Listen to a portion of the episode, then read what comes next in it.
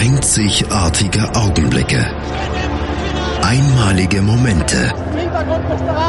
Unvergessene Emotionen. Andreas präsentiert das Spiel meines Lebens auf meinsportradio.de. Hallo und herzlich willkommen zu einer neuen Ausgabe von Das Spiel meines Lebens hier auf www.meinsportradio.de. Ähm, wir gehen mal wieder ins Jahr 1989 zurück, das Ende des Eisernen Vorhangs, den Herbst der Montagsdemonstrationen. 1989 war auch das Jahr, in dem Deutschland erstmals Fußball-Europameister bei den Frauen wurde mit einem 4 zu 1 gegen Norwegen. Steffi Graf und Boris Becker gewannen innerhalb von wenigen Stunden Wimbledon. Ähm, wir gehen dann in eine andere Sportart, hat nichts mit Tennis und nichts mit Fußball zu tun. Was das ist, erkläre ich euch gleich. Und wir hören uns gleich wieder. Die Sportshow mit Malte Asmus. Alles rund um den Sporttag. Von Montag bis Freitag ab 9 und 14 Uhr auf meinsportradio.de. Äh, bei mir ist jetzt der Detlef zu Gast. Hallo Detlef. Hallo Andreas. Detlef, ich habe eben schon gesagt, dass das Spiel deines Lebens nichts mit Fußball beziehungsweise heute Tennis zu tun hat. Wir gehen in den Motorsport, in die Formel 1. Du bist äh, sehr stark an Formel 1 interessiert, machst hier auch die äh, Sendung mit dem Sven zusammen, den, den Formel 1 Talk. Ähm, wie kam es denn zu diesem Interesse, zu dieser Liebe zu Formel 1? Also meine Eltern sagten mir, mein erstes Wort sei nicht Papa oder Mama gewesen, sondern Auto. Das dürfte eine Begründung gewesen sein. Ähm, ja, also ich war an alles, was, was Räder hatte, interessiert. Am Anfang war es halt Fahrrad und ein Catcar und wir hatten halt einen großen Garten, da konnte man halt mit dem Ding rumfahren. Ja. Ähm, später durfte das Ganze auch gerne einen Motor haben. Ähm, ja, und so bin ich dann halt da, da reingerutscht. Und ja, das war eigentlich von frühester Kindheit an, dass mich also Autos interessiert haben. Ähm, Zwei Dörfer weiter gab es früher ein, ein Bergrennen. Da sind zwar keine Formelautos gefahren, sondern äh, meistens Tourenwagen. Ja. Und da bin ich dann auch mit sieben oder acht Jahren zum ersten Mal mit meinem Vater hingefahren, weil es halt um die Ecke war. Und da bin ich dann so richtig, ja, wie sagt man so schön, angefixt worden, halt von dem, von dem Geruch und von dem Tempo und überhaupt. Und ja. Das, das wäre meine nächste Frage gewesen. War es von Anfang an Formel 1 oder wirklich auch dann ähm, andere Motorsportarten, also zum Beispiel Tourenwagen oder so? Ähm, am Anfang war es halt nicht Formel 1. Das liegt aber daran, ähm, wir sprechen jetzt die Zeit äh, Anfang der 1970er Jahre. Ja. Yeah. Da fand die Formel 1 im Fernsehen so gut wie gar nicht statt. Ja. Yeah. Ähm, das heißt, wenn man was wissen wollte, musste man sich halt Zeitungen besorgen. Mhm. Um da was zu lesen. Ja, und äh, mit der Formel 1, das äh, kam dann quasi stufenweise. Ja. Was war denn dann das erste Rennen, was du wirklich gesehen hast im Fernsehen? Also ich kann mich erinnern, dass ich in den 80ern damals noch ARD und ZDF, dass sie zwischendurch mal was gebracht haben. Ich weiß nicht, ob sie wirklich jedes Rennen live übertragen haben, aber sie haben Mitte der 80er schon was gezeigt. Ähm, ja, das ist richtig. Also das erste Rennen, an das ich mich glaube erinnern zu können, das war 1973 der große Preis von Deutschland auf dem Nürburgring. Ja. Ähm, der ist damals live übertragen worden. Es gibt das Video dazu auch auf YouTube. Das haben die ganz interessant gemacht damals, weil der Nürburgring ist ja 22 Kilometer lang. Ja. Das meiste wurde halt mit Hubschrauberkameras äh, abgedeckt und an einigen Stellen gab es dann halt feste Kameras, aber ganz wenige. Und ich kann mich erinnern, dass damals zwei dunkelblaue Autos ganz vorne gefahren sind. Das ja. waren die, die Tyrrells. Ja. Und dahinter kam ein, ein weißes Auto. Das war ein McLaren. Und ja, da bin ich dann zum ersten Mal auf die Formel 1 so richtig aufmerksam geworden. Ähm, hat dann aber noch genau zwei Jahre gedauert, bis ich dann endgültig Formel 1 Fan wurde. Wer war dein erster Lieblingsfahrer? Der erste Lieblingsfahrer war ein Brasilianer äh, namens Pace. Carlos ja. Pace. Nachdem ist auch der Kurs in Interlagos benannt. Ähm, wieso kann ich eigentlich gar nicht sagen. Also mir, mir gefiel zum Beispiel sein Helm. Ja. Dazu muss man sagen, ich war damals, ähm, das war 75, da war ich elf. Ja. Also, Aber es gibt ja keinen Grund, äh, dass man sich rechtfertigen muss für seinen Lieblingsfahrer, nee. auch wenn es der Helm ist, an dem man, ja. den man. Also der, der, der erste Name, den ich zum Beispiel in meinem Leben bei Formel 1 gehört habe, das war Jacques Lafitte. Das war, das war das erste Mal, dass ich einen, einen Formel-1-Fahrer gehört habe. Damals zu, zu Zeiten, da war schon Adam Prost, glaube ich, dabei. Ähm, aber das war so, durch meinen ältesten Bruder war das der erste Name, den ich für, für in der Formel 1 gehört habe. Und Carlos Pace zum Beispiel kenne ich, der ich mich nicht so für Formel 1 interessiere, nicht. Also zu den beiden konnte ich jetzt eine, Be eine Beziehung herstellen, und zwar das Rennen, wes weswegen ich dann quasi zum Formel 1-Fan wurde. Das war dann der große Preis 1975 auf dem ja. Nürburgring. Da allerdings nicht durchs Fernsehen, sondern mir ist nach dem Rennen äh, ein Magazin in die Hände gefallen durch Zufall namens Rally Racing. Ähm, dort wurde halt jede Formel 1 Lauf und auch äh, Rennen aus anderen Kategorien halt ziemlich ausführlich bearbeitet. Und 1975 ähm, wurde zum Beispiel Jacques Lafitte Zweiter auf dem Nürburgring. Ja im Rennen und Carlos Pace fuhr im Training die zweitschnellste Zeit. Also ähm, Niki Lauda ist äh, der Einzige, der den Ring unter sieben Minuten umrundet hat. Das mhm. ist eine historische Leistung. Carlos Pace fuhr sieben Minuten glatt, war so ein, etwas mehr als eine Sekunde langsamer als ja. äh, Lauda. Nur Pace fuhr halt keinen Ferrari, sondern einen Brabham. Und das zeigt halt mal, wie, wie gut der, der gute Mann war. Leider ist der ähm, zwei Jahre später bei einem Flugzeugabsturz ins Leben gekommen. Aha, ja. Als hätten wir es abgesprochen hier mit Carlos Pace und Jacques Lafitte, ne? Ja. Ähm, warst du eigentlich dann auch in den, in den 90ern, also in den Hochjahren der Formel 1 in Deutschland, warst du da auch ein äh, Michael Schumacher-Jünger? Ich war das Gegenteil. Ehrlich? Ja. Kein, kein Schumacher-Fan? Nein. Von mir aus konnte jeder Fahrer das Rennen gewinnen, jeder andere. Ui. Ich war also wirklich das absolute Gegenteil von einem Schumacher-Fan. Eher der Damon Hill-Fan dann damals. Nein, nee, nee. Also ähm, in den Hochzeiten von Schumacher war ich, hatte ich also keinen kein Lieblingsfahrer mehr. Ja. Mein Lieblingsfahrer war Senna und der ist halt 1994 ja. 94 verstorben, äh, ne? verstorben. Mhm. Und danach hatte ich nie wieder einen Lieblingsfahrer. Also es gibt welche, zu denen hatte ich äh, bisschen mehr Sympathie als bei anderen aber Fan nie wieder. Ja. Das Spiel eines Lebens, Detlef, ist das, äh, das Rennen äh, 1989 in Spa-Francorchamps. Da kommen wir äh, gleich drauf zu sprechen. Bis gleich. Hallo liebe Hörer, mein Name ist Yannick Lebherz. Ich bin Schwimmer der deutschen Nationalmannschaft und ich höre meinsportradio.de. Hören, was andere denken auf meinsportradio.de. Wieder zurück bei das Spiel meines Lebens hier auf www.meinsportradio.de. Heute in der Sendung unterhalte ich mich mit dem Detlef über die äh, Saison 1989 und das Spiel seines Lebens, beziehungsweise das Rennen seines Lebens, das Rennen der große Preis von Belgien in Spa-Francorchamps. Detlef, wenn wir auf die äh, Saison 89 äh, zurückblicken, wir hatten extrem viele große Namen in der ähm, in der Saison. Es waren damals, ich glaube, Ende der 80er, ich, vielleicht glorifiziere ich es auch, aber ähm, das, das waren schon alles klangvolle Namen. Titelverteidiger war Ayrton Senna, ähm, Alan Prost war mit dabei, Michele Alboretto, ähm, Ricardo Patrese, Nelson Piquet, Nigel Mansell, Gerhard Berger. Ähm, das war schon, das war schon eine beeindruckende Anzahl an, an guten Fahrern, oder? Ähm, das waren alles gute Fahrer und was die meisten der genannten den heutigen Fahrern voraus haben, das waren fast durchgängig Typen. Ja. Also die waren auf ihre Art unverwechselbar und wenn man die Fahrer heute so sieht, die sind alle ziemlich abgeschliffen und die haben Rhetorikkurse besucht noch und noch und äh, früher haben die Herrschaften auch gerne mal das gesagt, äh, was sie gerade gedacht haben. Gerhard Berger war so ein Spezialist dafür, ne? Ja, der macht's heute noch. Heute ja. noch. Also ich habe gestern noch ein Interview mit ihm gelesen. Also der spricht auch heute noch so, wie ihm der Schnabel gewachsen ist. Ja. Und äh, ja, das das habe ich früher halt gemocht, also nicht nur in der Formel 1, sondern überhaupt im Sport, dass es halt dann auch Leute gab, die was zu sagen hatten und nicht nur welche, die bla bla blub machten. Ja. Ähm, was mir in Erinnerung noch geblieben ist von, von damals, das war, ich weiß nicht, ob ich mich richtig erinnere, aber die, die wirklich große Rivalität zwischen Ayrton Senna und Adam Prost, die dann auch noch im, in, im gleichen Auto saßen. Ähm, das war schon, das war schon ein sehr großes Spannungsverhältnis, oder erinnere ich das falsch?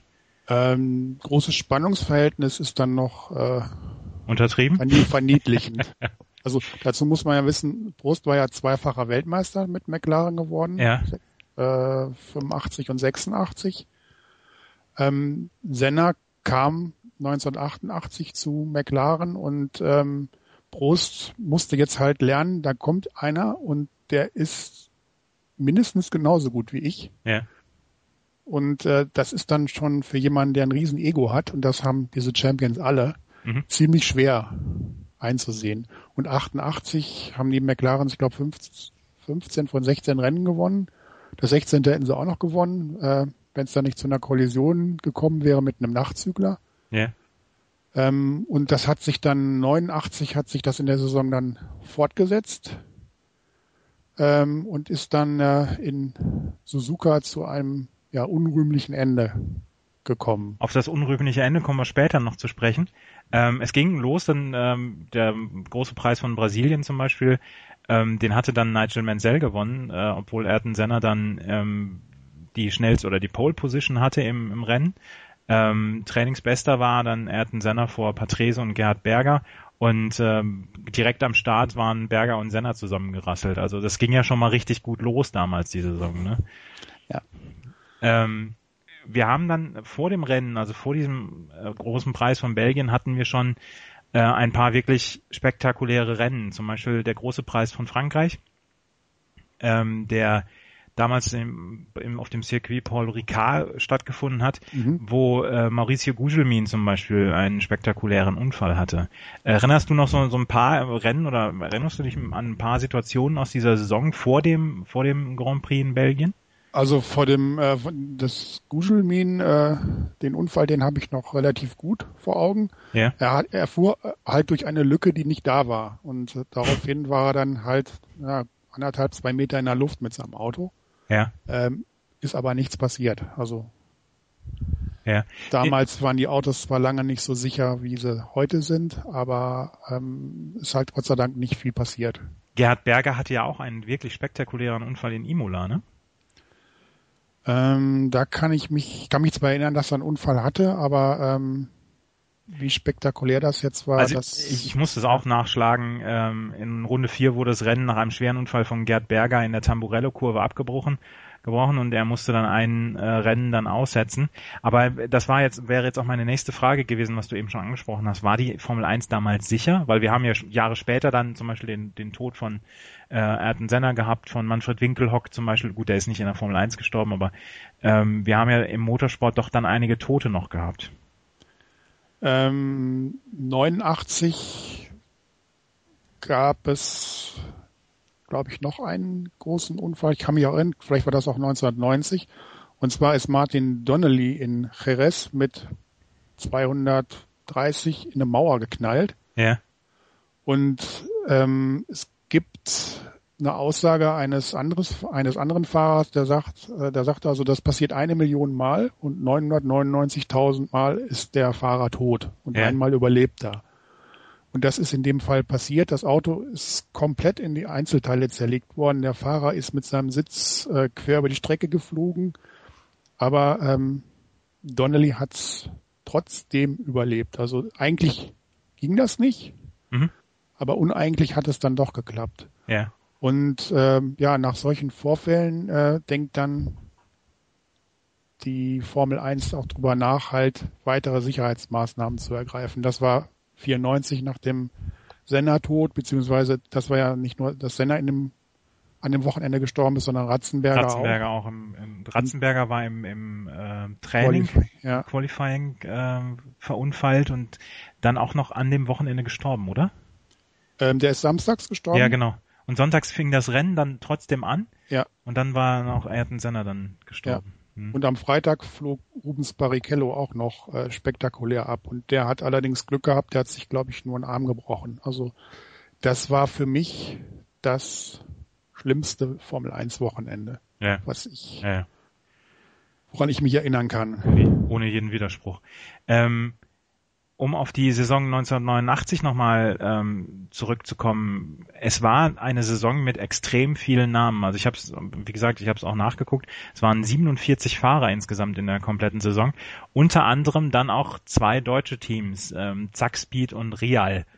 Ähm, ich, ich kann mich nur, ich kann mich nur bruchstückhaft an die Zeit damals erinnern. Zum Beispiel Christian Danner, Bernd Schneider, Volker Weidler waren, waren dabei, Joachim Winkelhock als Fahrer es war schon eine relativ unausgegorene Nummer damals, oder ist das, ist das falsch, was ich da denke? Weil Zackspeed und, und Real beide nicht wirklich Chancen hatten. Die, ich, ich kann mich erinnern, dass Christian Danner einmal bei einem Grand Prix Vierter geworden ist, weil alle anderen mhm. ausgefallen waren. Aber ähm, ansonsten waren diese Teams doch von vornherein chancenlos, oder?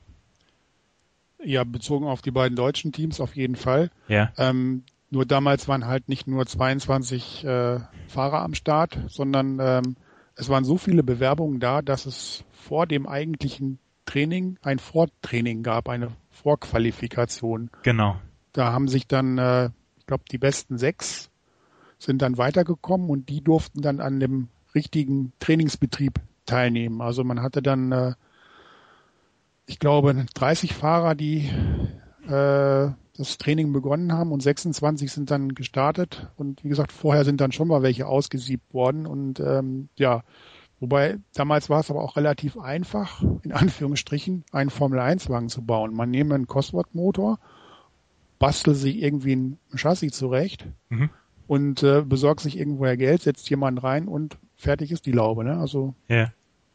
und äh, da gab es dann halt Teams, die das äh, probiert haben. Dazu gehörte auch Rial. Äh, das gehört ja dem oder gehörte damals äh, dem Günther Schmidt. Das ist eine Felgenfabrik gewesen. Ja. Und dieser Günther Schmidt, der war ein paar Jahre vorher schon mal in der Formel 1 aktiv als ATS. Ja. Das ist auch eine Felgenfirma. Ja, aber wie du schon sagtest, die Erfolge waren relativ gering. Zackspeed war da noch eine ganz andere Nummer. Ähm, Zackspeed hat ja einen großen Namen im Tourenwagensport. Mhm. Die haben halt, äh, waren Ford-Tuner und haben halt äh, recht erfolgreich äh, Escorts und Capris eingesetzt. Und die haben das Auto komplett selbst gebaut. Das heißt, eigenes Chassis, eigener Motor. Die haben sich also keinen Cosworth gekauft, sondern die haben einen eigenen äh, Motor gehabt, zumindest in der Turbozeit. Mhm. Ähm, 1989 sind sie, glaube ich, mit einem Yamaha gefahren, wenn ich mich nicht irre. Ja. Yamaha-Motor. Aber ähm, ja, erfolglos. Ja. Kann man nicht anders sagen. Hatte ich auch, die hatte ich auch nicht wirklich irgendwo auf dem Schirm. Also Deutsch hin oder her. Ja. Ähm, das war mir wurscht. Ja. Gleich sprechen wir über das Rennen deines Lebens, äh, in dem Fall den, den Grand Prix von Spa-Francorchamps. Bis gleich. Das Bundesliga-Special. Alle Spiele, alle Tipps, alle Tore. Jeden Freitag ab 12 Uhr, zwei Stunden live auf meinsportradio.de. Und wieder zurück bei das Spiel meines Lebens hier auf www.meinsportradio.de. Detlef, du hast als äh, Rennen deines Lebens in diesem Fall ähm, das Rennen von Spa-Francorchamps 1989 angegeben. Warum ist es das Rennen deines Lebens? Es war der erste Grand Prix, den ich äh, live an der Strecke gesehen habe. Und die erste Begegnung mit Formel 1 Autos, also wo ich sie zum ersten Mal in Aktion gesehen habe, die ist immer noch auf meiner internen Festplatte im Gehirn abgespeichert. Ja. Ähm, dazu vielleicht die, die Vorgeschichte beziehungsweise äh, den Tag kurz äh, bis halt zu dieser ersten Begegnung. Also ich habe mich relativ kurzfristig entschieden, hinzufahren mit einem Kumpel. Ich glaube, das haben wir erst freitags besprochen. Mhm. Äh, mit anderen Worten, wir hatten logischerweise auch keine Karte, was damals auch nicht notwendig war. Ja. Also man bekam immer Eintrittskarten vor Ort. Ähm, ein gemeinsamer Bekannter ähm, war schon ins Spar, das wussten wir. Ähm, der brauchte überhaupt keine Karte, weil der immer über den Zaun geklettert ist und dann ja das ganze Wochenende da auf dem äh, Gelände kampierte. Ja. Ähm, der hat halt gesagt, ja, kommt halt vorbei, hat uns dann eine Zeit gesagt, wo wir uns dann treffen konnten. Und wir sind dann morgens losgefahren. Ähm, glaube so gegen halb acht oder so. Das Wetter war so, hm, la la, wie es halt so in Mitteleuropa Ende August ist. Also ja, vor allen, Dingen, vor allen Dingen Spa hat doch gerne auch mal Regenrennen, oder? Oh ja. Ja. ähm, und wir kamen dann in die Nähe von Spa und haben uns dann halt mal so informiert, wie es mit dem Wetter aussieht, hatten einen englischen Militärsender an und äh, der brachte dann in der Wettervorhersage den Satz Rain at times. Das ist bei uns jahrelang ein stehender Ausdruck gewesen für wir kriegen sowas von den nassen Arsch. so war es dann übrigens auch. Ja. Also wir sind da angekommen, ähm, weiß nicht, kurz vor Mittag, halb zwölf oder so es regnete, es war windig, es war kalt und äh, wir waren nicht so wirklich darauf vorbereitet, auch ein bisschen dumm. Also ich hatte eine modische Lederjacke an, genauso modische Slipper und natürlich einen Regenschirm, was man natürlich braucht. Ja. Ja, wir haben dann unseren Bekannten da getroffen ähm, und der hat uns dann ges gesagt, wo man sich das Rennen am besten anguckt. Und wir sind dann so langsam in die, in die Richtung gegangen, äh, an der langen Geraden, an der Kemmel-Geraden, das ist die Gerade nach äh, der Eau Rouge, Mhm. weil man da halt ja am besten gucken kann. Da sieht man die Autos zwar nur geradeaus fahren, aber ähm, wir mussten halt, oder wir haben diesen Tipp halt dann angenommen und haben uns das Rennen da angeguckt. Mhm.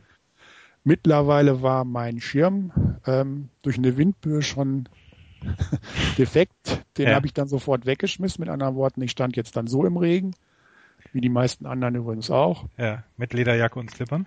Ja, war ganz, ganz toll. Also es war auch unheimlich warm, also so grob geschätzt so 12, 13 Grad, Ja. windig. Hm, also fantastisch. Da, Ähm, da erzählt man noch jahrelang später ja, gerne von, ne? das, äh, also als wir das überstanden hatten, äh, haben wir gesagt, okay, schlimmer wird's eh nicht mehr. Ja, und ähm, ja, dann so gegen Viertel nach eins hörten wir dann zum ersten Mal aus den Boxen, äh, dass die Autos angelassen wurden. Wobei man da sagen muss, wir standen so, ich schätze mal anderthalb, vielleicht sind es auch zwei Kilometer Luftlinie von den Boxen entfernt. Und man konnte die Motoren also sehr gut hören. Da haben wir schon gedacht, oh, das wird laut. Mhm. Ohrenstöpsel haben wir natürlich auch nicht dabei gehabt, weil wir waren ja komplett ahnungslos, wie, wie laut die Dinger wirklich sind. Ja.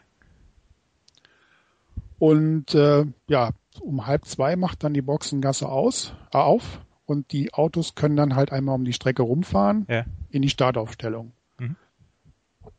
Und dann kam halt diese, erst, diese erste Begegnung mit Formel 1 Autos und da kamen dann auf einmal fünf Autos, die man mit einem Handtuch zudecken konnte, diese gerade äh, entlang gefahren. Und damals war Spa in großen Teilen noch äh, öffentliche Landstraße, die nur abgesperrt war. Und diese Kemel gerade ähm, war ein, eine Landstraße. Also Ja.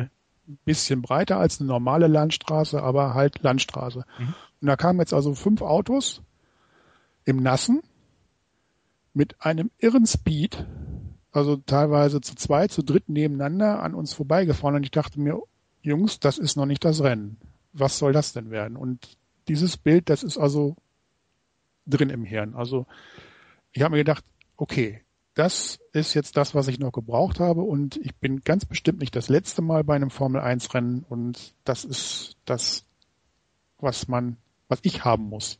Also du, dir ging es gar nicht so groß um die Namen, sondern du wolltest dieses Erlebnis haben, äh, mal an dieser Rennstrecke zu stehen und mal den Jungs da einfach mal beim Fahren zuzugucken, Fahrer unabhängig. Ähm, ich war damals schon Senna-Fan, Ja. Ähm, aber es ging halt hauptsächlich um das Erlebnis, halt mal an der Strecke zu sein. Also das ist einmal das Geräusch, Mhm. das wir halt ungefiltert in unsere Ohren reingelassen haben. Mhm. Ähm, das tut auch ziemlich weh. Ja.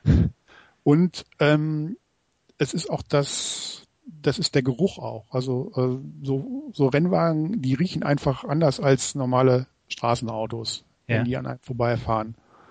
Und das ist halt das, was mir auch heute noch eigentlich mehr bringt als äh, irgendwelchen Fahrer. Also das, das, das Gefühl für die Autos. Ja. Ach, Das ist ja, eigentlich die Hauptsache. Ja, wunderschön. Wenn wir zum Rennen kommen, also 14 Tage vorher hatte den äh, hatte Nigel Mansell den, den Grand Prix in, in Ungarn gewonnen und ähm, im Training hatte dann äh, das Training hatte dann Ayrton Senna von diesem Rennen gewonnen. Und ähm, das vor Prost und Gerhard Berger. Und im Rennen war dann Gerhard Berger relativ früh ausgeschieden. Und am Ende gewann Ayrton Senna das Rennen vor Alain Prost und Nigel Mansell. Ähm, Hast du äh, viel davon mitbekommen oder also wusstest du immer, wie es steht? Oder war das war das irgendwann, weil es ja dann auch Überrundungen gibt und gab, ähm, war man dann dann so ein bisschen überfordert mit dem mit dem Stand, weil ich meine damals gab es ja noch nicht diese diese diese Informationsquellen, die es jetzt heutzutage gibt mit mit Smartphone etc., sondern äh, man war auf andere Quellen angewiesen. Also ähm, man musste schon sehr aufmerksam sein, um dies, das Rennen komplett zu verfolgen. Gut, die ersten zwei, drei, ähm, das geht noch relativ einfach. Ja. Ähm, ich meine sogar, man konnte den Streckensprecher äh, relativ gut verstehen. Was es aber nicht gab, war irgendwie eine Großleinwand oder so, jedenfalls nicht da, wo wir gestanden haben. Mhm. Ähm, dazu muss ich sagen, das Rennen war auch so im Nachhinein eigentlich relativ langweilig. Also da passierte jetzt nicht wirklich viel an Verschiebungen. Also Senna ist halt von eins losgefahren und hat das Rennen dann auch gewonnen. Ja. Ähm, das war jetzt für mich als Senna-Fan erstmal dann das Wichtigste, dass er das Rennen dann auch gewonnen hatte. Aha. Gott sei Dank hat übrigens der Regen dann auch nachgelassen. Also der englische Wetterbericht hatte dann doch recht. Es hat also nicht die ganze Zeit geregnet, sondern ähm, die Strecke trocknete zum Schluss sogar wieder ab. Ja. Und wir sind ähm, vor Rennende schon wieder zurück äh, Richtung Start und Ziel und Richtung Rouge gegangen, weil wir halt mal sehen wollten, wie Formel 1 Autos da so durchfahren. Mhm. Das ist dann noch schon wieder eine andere Nummer. Also die Strecke war da zwar noch so ein bisschen feucht, aber ähm, das ist schon, das ist schon beeindruckend. Also wie die Autos durch diese Senke durchfahren und dann diesen Berg, der übrigens sehr steil ist. Das kommt im Fernsehen übrigens nicht so rüber. Ja. Ähm, da hochfahren, also das ist schon, das ist schon beeindruckend. Früher war es noch beeindruckender als heute, weil heute gibt's links und rechts asphaltierte Auslaufzonen, die gab's damals nicht. Ja. Also die Hat, Herrschaften mussten da also wirklich auf der Strecke bleiben. Also ihr hattet die Möglichkeit jederzeit dann auch äh, weiterzugehen, oder? Also keine keine Begrenzung von irgendwie, dass dass ihr einen bestimmten Bereich nicht ähm, einen bestimmten Bereich nicht ähm, entern durftet.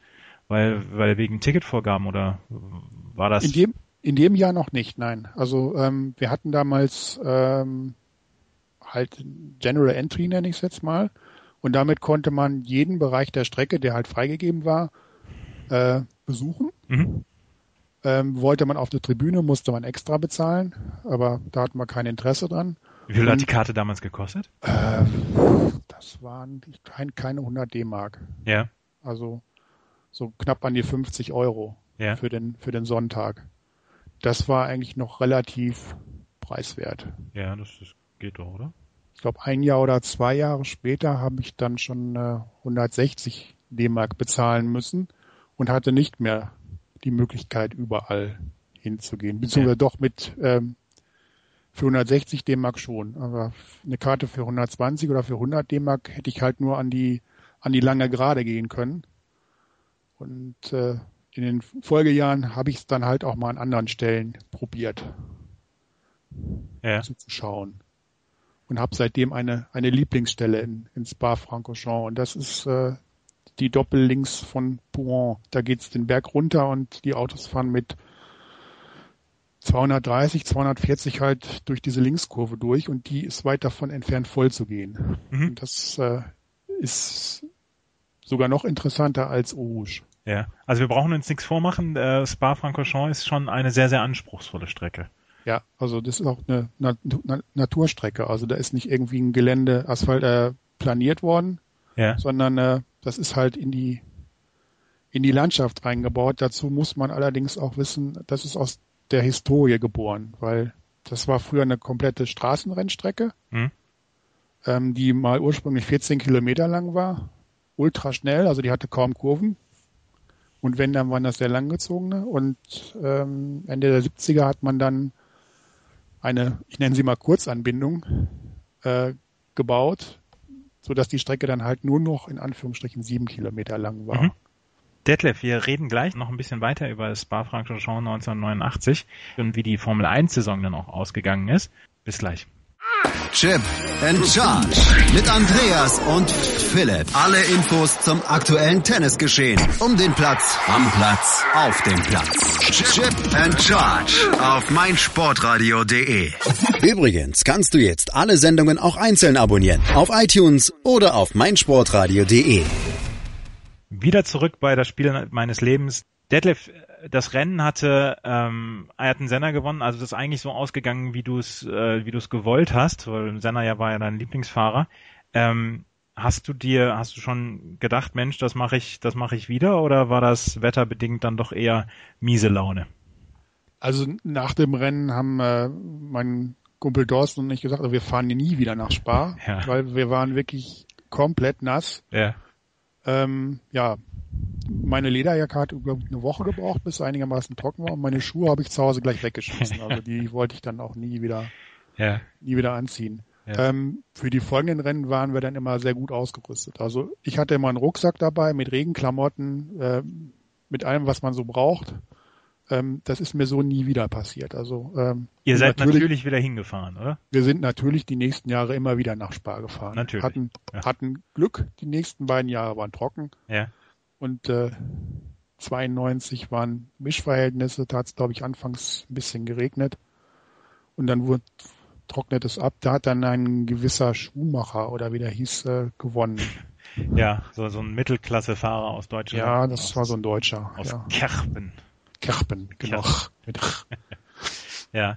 Ähm, Detlef, wir müssen über das, äh, die, den Rest der Saison noch sprechen, weil es war damals eine relativ knappe Geschichte zwischen Senna und Prost, die ja, was du schon am Anfang der Sendung gesagt hast, die nicht unbedingt beste Freunde waren im, und im gleichen Auto noch gesessen haben und ähm, dann auch um die Weltmeisterschaft gekämpft haben.